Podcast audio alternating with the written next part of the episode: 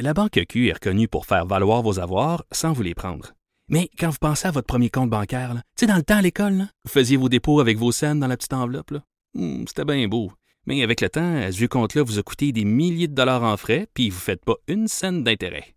Avec la Banque Q, vous obtenez des intérêts élevés et aucun frais sur vos services bancaires courants.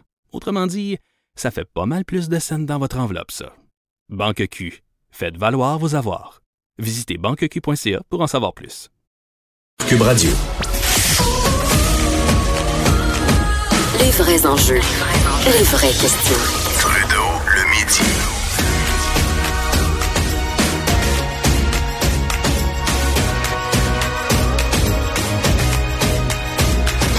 Cube Radio. Claude Villeneuve du Journal de Québec, Journal de Montréal, comment vas-tu? Ça va très bien, et toi, Jonathan? Ça va très, très bien. Hey, Claude, je, je, je parlais avant la pause euh, du fouillis SNC-Lavalin. Ah oui. Euh, L'aspect que j'ai pas abordé avec les auditeurs, c'est euh, bon le témoignage de Jody Wilson-Raybould. Finalement, on comprend qu'elle sera quand même assez libre Oui. de parler.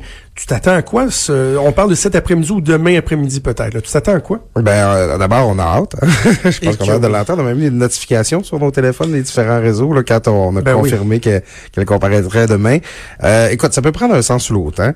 Soit, euh, là, là, on se retrouve là avec euh, l'histoire qui s'écrivait en filigrane là, depuis le début. Là. Il y a eu de la pression, euh, c'était indu, euh, c'est allé au-delà là, de ce qu'on a bien voulu admettre là, du côté du, du, cabinet de Justin Trudeau là, puis de son entourage.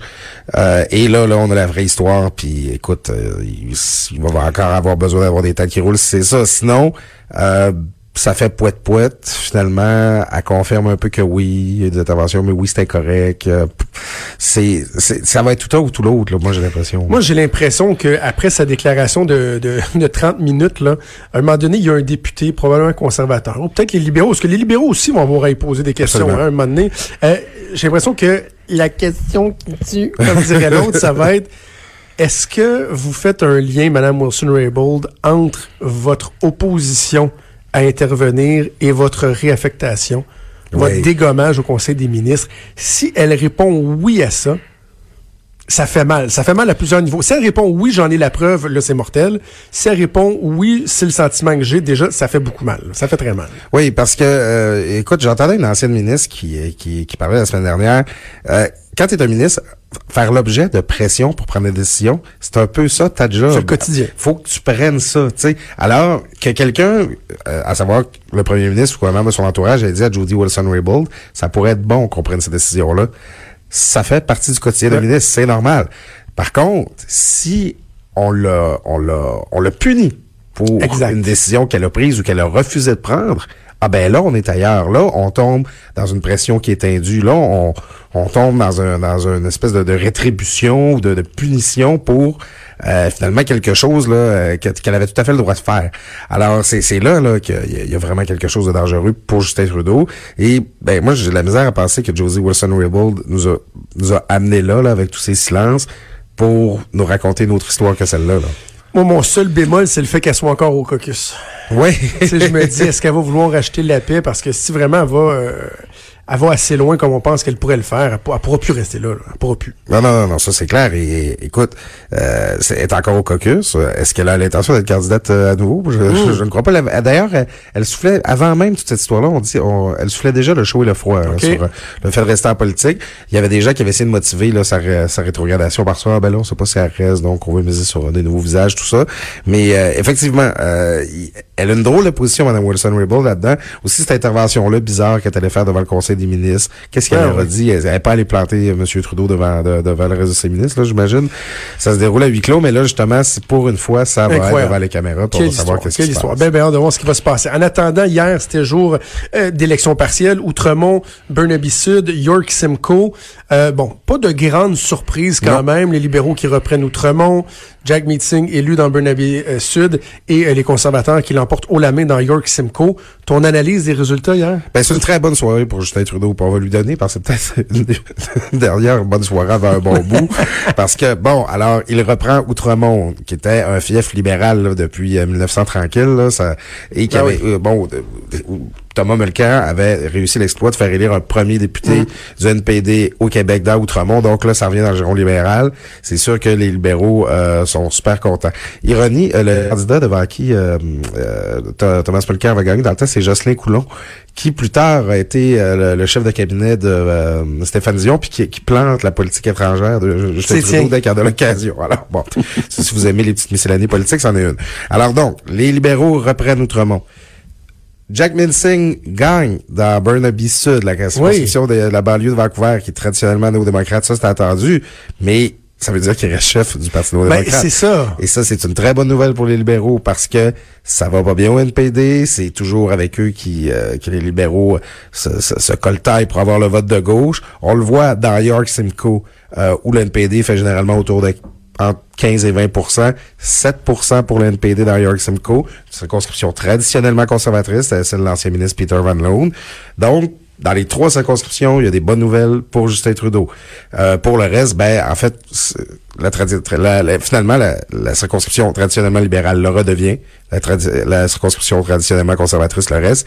Et Burnaby Sud sera représenté par le chef du NPD jusqu'aux prochaines élections au moins. Et Jack Meeting, là, tu sais, il pouvait pas C'est l'équivalent de tirer à côté du but avec un filet désert en échappé, là. Tous les ingrédients étaient réunis, mis à part son impopularité. Euh, la candidate libérale qui avait été dégommée après deux, trois jours après avoir tenu des propos euh, franchement racistes. Absolument. Euh, les problèmes de SNC-Lavalin qui, qui plombent les performances du parti partout au pays. Le dossier Trans Mountain qui est mal accueilli en Colombie-Britannique. Je veux dire, ça aurait été le, le, le- la pire performance politique de l'histoire du Canada, ou en tout cas la plus honteuse s'il n'avait pas été élu. Mais là, il reste que là, il doit performer. Là, là c'est lui qui s'en va en chambre. C'est Ouais. lui qui va prendre la parole, entre autres dans le dossier de SNC-Lavalin, qui va poser des questions à Justin Trudeau, alors que, j'en parlais avec Mario Dumont hier, euh, il y a des députés qui font très bien ça en ce moment, le ONPD. Alexandre Poulris, euh, Guy Caron, Nathan Collin. Oui. Ce sont eux qui mènent la charge. Là, ça va être Jack Mead Singh. là. Ça se peut que les gens disent, oh, ouais, finalement, euh, ça manque de twerk. Ouais, c'est puis que le, le, le ton, euh, il y avait un air d'Ali qui avait été pris. Hein. Ce caucus-là avait appris à travailler sans chef avec euh, bon Thomas Mulcair qui s'était trouvé bon un peu malheureux. Toujours chef euh, du caucus, toujours euh, chef en chambre, mais bon, il faut qu'il s'en aille, là, il est sur la voie de garage, c'est ce que, que, que, que, Thomas Mulcair a vécu. Là, bon, il y a Jack- Minsing, qui, puis on le sait, là, c'est différent quand le chef est pas en chambre. là. C'est sûr que là, c'est pas la même dynamique, les députés sont plus autonomes. C'est clair. Ils, ils- bon, ils avaient installé leur, leur, leur façon de travailler. Et moi, je pense qu'au NPD, il y a beaucoup de gens qui sont déçus. Là. Justement, il y a Nathan Mm. Collin puis Guy Caron qui avaient déjà commencé à placer leur pion pour... euh, Pour prendre le relais. Ouais, c'est ça, se oui. mettre en réserve de la République, là, pas juste pour aider, tu sais, Et euh, ben là, c'est ça. 500 vient. Venir jusqu'à date, on l'a trouvé assez euh, euh, chambranlant sur sa maîtrise des dossiers, euh, son ton. euh, il, est- il est peut-être trop gentil, on sait pas. C'est difficile, mais effectivement, s'il avait fallu qu'il échappe ça hier, ça aurait été une catastrophe. Il y a des gens qui ont voulu créer une, une tension autour de ça. Bon, est-ce qu'il va gagner tout ça? On comprend que c'est du monde qui espérait qu'il gagne pas. Maxime Bernier, euh, pas une grosse soirée pour lui. Là. Il a fait un 11% dans Burnaby Sud, mais moi, on m'explique que c'est parce qu'il y avait une candidate avec une bonne notoriété, donc c'est plutôt elle qui a récolté les votes. Mais dans York Simcoe, où on l'a dit, en Ontario, c'est un bastion conservateur, candidat conservateur qui a eu 55% des voix. Le Parti populaire de Maxime Bernier, qui est supposé de gruger des votes aux conservateurs, ben, il a été faire 2 C'est pas, c'est pas une bonne nouvelle. là. Ben c'est ça. C'est c'est en fait la, la, la seule mauvaise nouvelle pour Justin Trudeau hier, c'est celle-là, c'est que Oui. parce que Justin Trudeau lui il aurait besoin que ça marche le Parti populaire. là, Ben parce oui, que pour euh, un peu. Ouais, c'est ça pour affaiblir un peu le Parti conservateur, mais là, en tout cas, ça n'a pas l'air parti pour ça. C'est, c'est pas très fort. York Simcoe, c'était la, la circonscription où le, on allait, tu sais, on s'entend là, que c'est pas dans Outremont, là, entre euh, Côte-des-Neiges pour la rue Bernard, que le Parti populaire allait, euh, Non, non, non, ça, on n'avait pas, on à pas mais c'est ça, mais, mais York Simcoe, ça, c'est une place où, où, où ça aurait dû fonctionner. Ça n'a pas été le cas du tout. Euh, je sais pas, là, mais, mais Maxime Bernier étant ce qu'il est, je suis pas sûr qu'il est particulièrement préoccupé ce matin. OK, OK. On va revenir un peu chez nous euh, au Québec. Euh, c'est intéressant, la semaine dernière, lorsqu'il y a eu euh, dépôt d'une une demande d'injonction concernant les, les 18 000 dossiers que le gouvernement euh, Legault veut scraper en, en matière d'immigration, euh, Simon Jolin Barrette, le ministre, avait qualifié euh, cette euh, démarche-là de, de saugrenu. Oui. Et là, toi, tu me dis que ce qui est saugrenu, c'est la situation dans laquelle il se retrouve en ce moment. Ben c'est ça, hein, parce que là, euh, écoute, on en a parlé presque à toutes les semaines là, depuis que ça a été déposé, ce projet de loi-là, euh, toi et moi. Euh, Simon Gelé Barrette a déposé ça. Euh, Il y a plein d'affaires là-dedans. Là, la, on veut fixer la résidence régionale des, des, des candidats. On- on- puis surtout, le bout qu'on comprend pas, c'est ces 18 000 dossiers-là qui doivent être détruits, paraît-il, pour pouvoir procéder. Euh, bon, il y a eu beaucoup d'enflure là-dessus, on en a parlé aussi.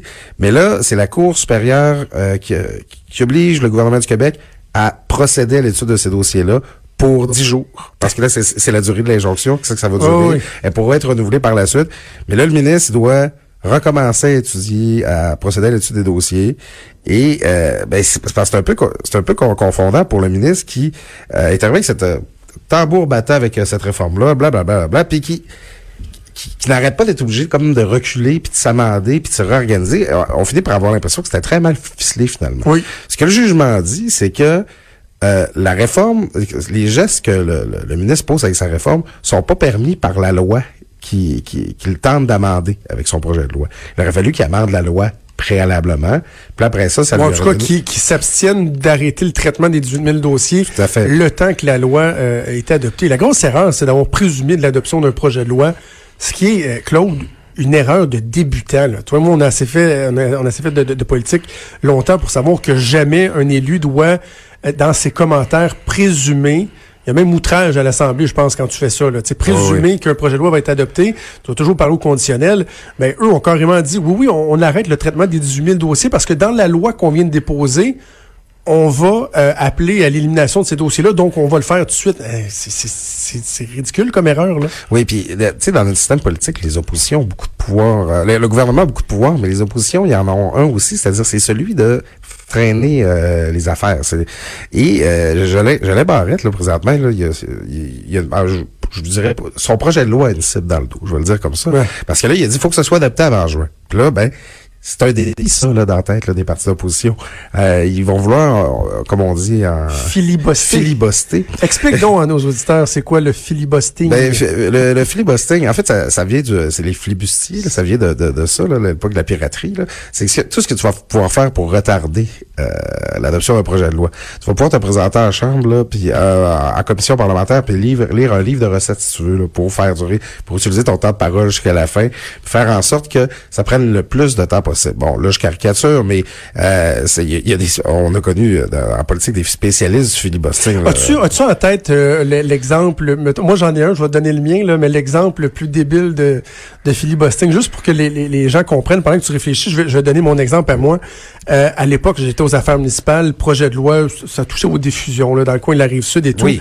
Et euh, l'ADQ était opposition officielle à cette époque-là. Et il avait décidé de faire, on appelle ça une obstruction systématique, là, le bon terme, un, un filibustering.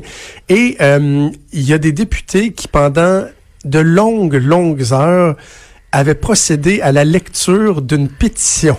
Ah oui. Une pétition signée par des centaines et des centaines de personnes. Et là, ils nommaient le nom de la personne, domicilié à telle, telle, telle adresse. Avec, et ils disaient, je pense, ils ont eu quelques milliers de noms.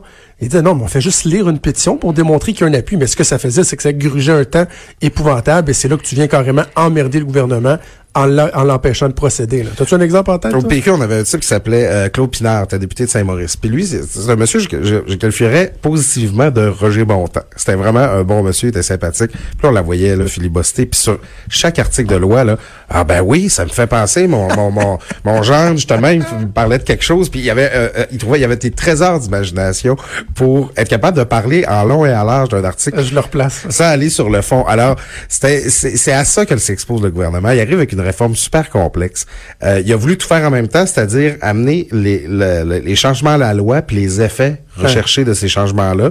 Alors, c'est, pas pour rien que l'ambiance est mauvaise en chambre présentement. là. Il y a eu une expérience, on a voulu aller vite. Puis les libéraux, là, ils, ils ont décidé là, qu'ils faisaient la guerre, là, cet, enjeu- cet enjeu-là. là. Il y a Dominique Anglade qui, qui, qui, qui essaie aussi de se positionner pour la course. Qui, Sébastien Pou qui fait un excellent travail comme leader aussi là-dessus. ben absolument. Donc, euh, le, mais Simon Jean Barrette, qui, il y a quelques semaines encore, qu'on présentait comme une valeur sûre de la CAQ, là, présentement, c'est le ministre qui est testé. C'est lui là, qui, qui est au front. Puis qui doit vraiment livrer son projet de loi parce que présentement, là, c'est- l'image de ce qui va pas bien dans le gouvernement. En terminant, as-tu l'impression qu'il n'y aura pas le choix de, de, de jeter du lest sur les 18 000 euh, dossiers? Est-ce que cet aspect-là n'est pas devenu vicié? Il y a différentes possibilités. Euh, Est-ce qu'il annonce que les 18 000 traitements- euh, dossiers vont être traités en accéléré? Est-ce qu'on tente de, de, de les intégrer au nouveau programme? Est-ce qu'on prend la portion de gens qui sont déjà au Québec là-dedans? Ça va? Excuse-moi, je, Denis je- de grippe a ici. failli me lâcher dans les bras la semaine passée. Euh, donc, il y a différentes options, mais est-ce que tu penses qu'ils n'auront pas le choix de jeter du lait sur les 18 000 dossiers où ils vont foncer tête première et euh, le faire adopter comme ça a été présenté? Ben, comme je disais, Jonathan, le dossier est complexe. Je ne sais pas dans quel...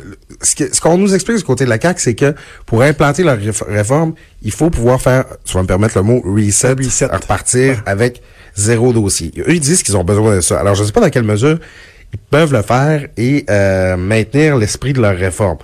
Euh, moi, par contre, je pense que ça politiquement, ça pourra pas en rester euh, où, où ils sont Hmm. là. Parce que là, j'écoute sur d'autres réseaux, là, on, on parle plus de 18 000 dossiers, on parle des 50 000 personnes concernées. Non, non, c'est ça. Parce que là, c'est papa, maman, les enfants et tout Toutes ça. des vies brisées, là. Ben, c'est ça. Euh, politiquement, là, euh, je sais pas c'est quoi que François Legault dit à Simon Jolin Barrette quand il s'en parle, mais bientôt, euh, la pression va être sur Simon Jolin Barrette pour qu'il règle ce dossier-là. Alors, Ça se peut qu'on recule complètement, là. En tout cas, j'ai j'ai bien hâte de voir comment ça va finir. Ça va être à suivre. On n'a pas fini d'en parler. Merci, Claude Villeneuve. On peut te lire régulièrement dans le Journal de Québec, Journal de Montréal. Bougez pas au retour. On va parler de racisme au hockey. Est-ce que vraiment on peut tolérer qu'un joueur se fasse crier des insultes racistes dans une ligue de hockey comme la Ligue nord-américaine de hockey? On en parle dans quelques instants.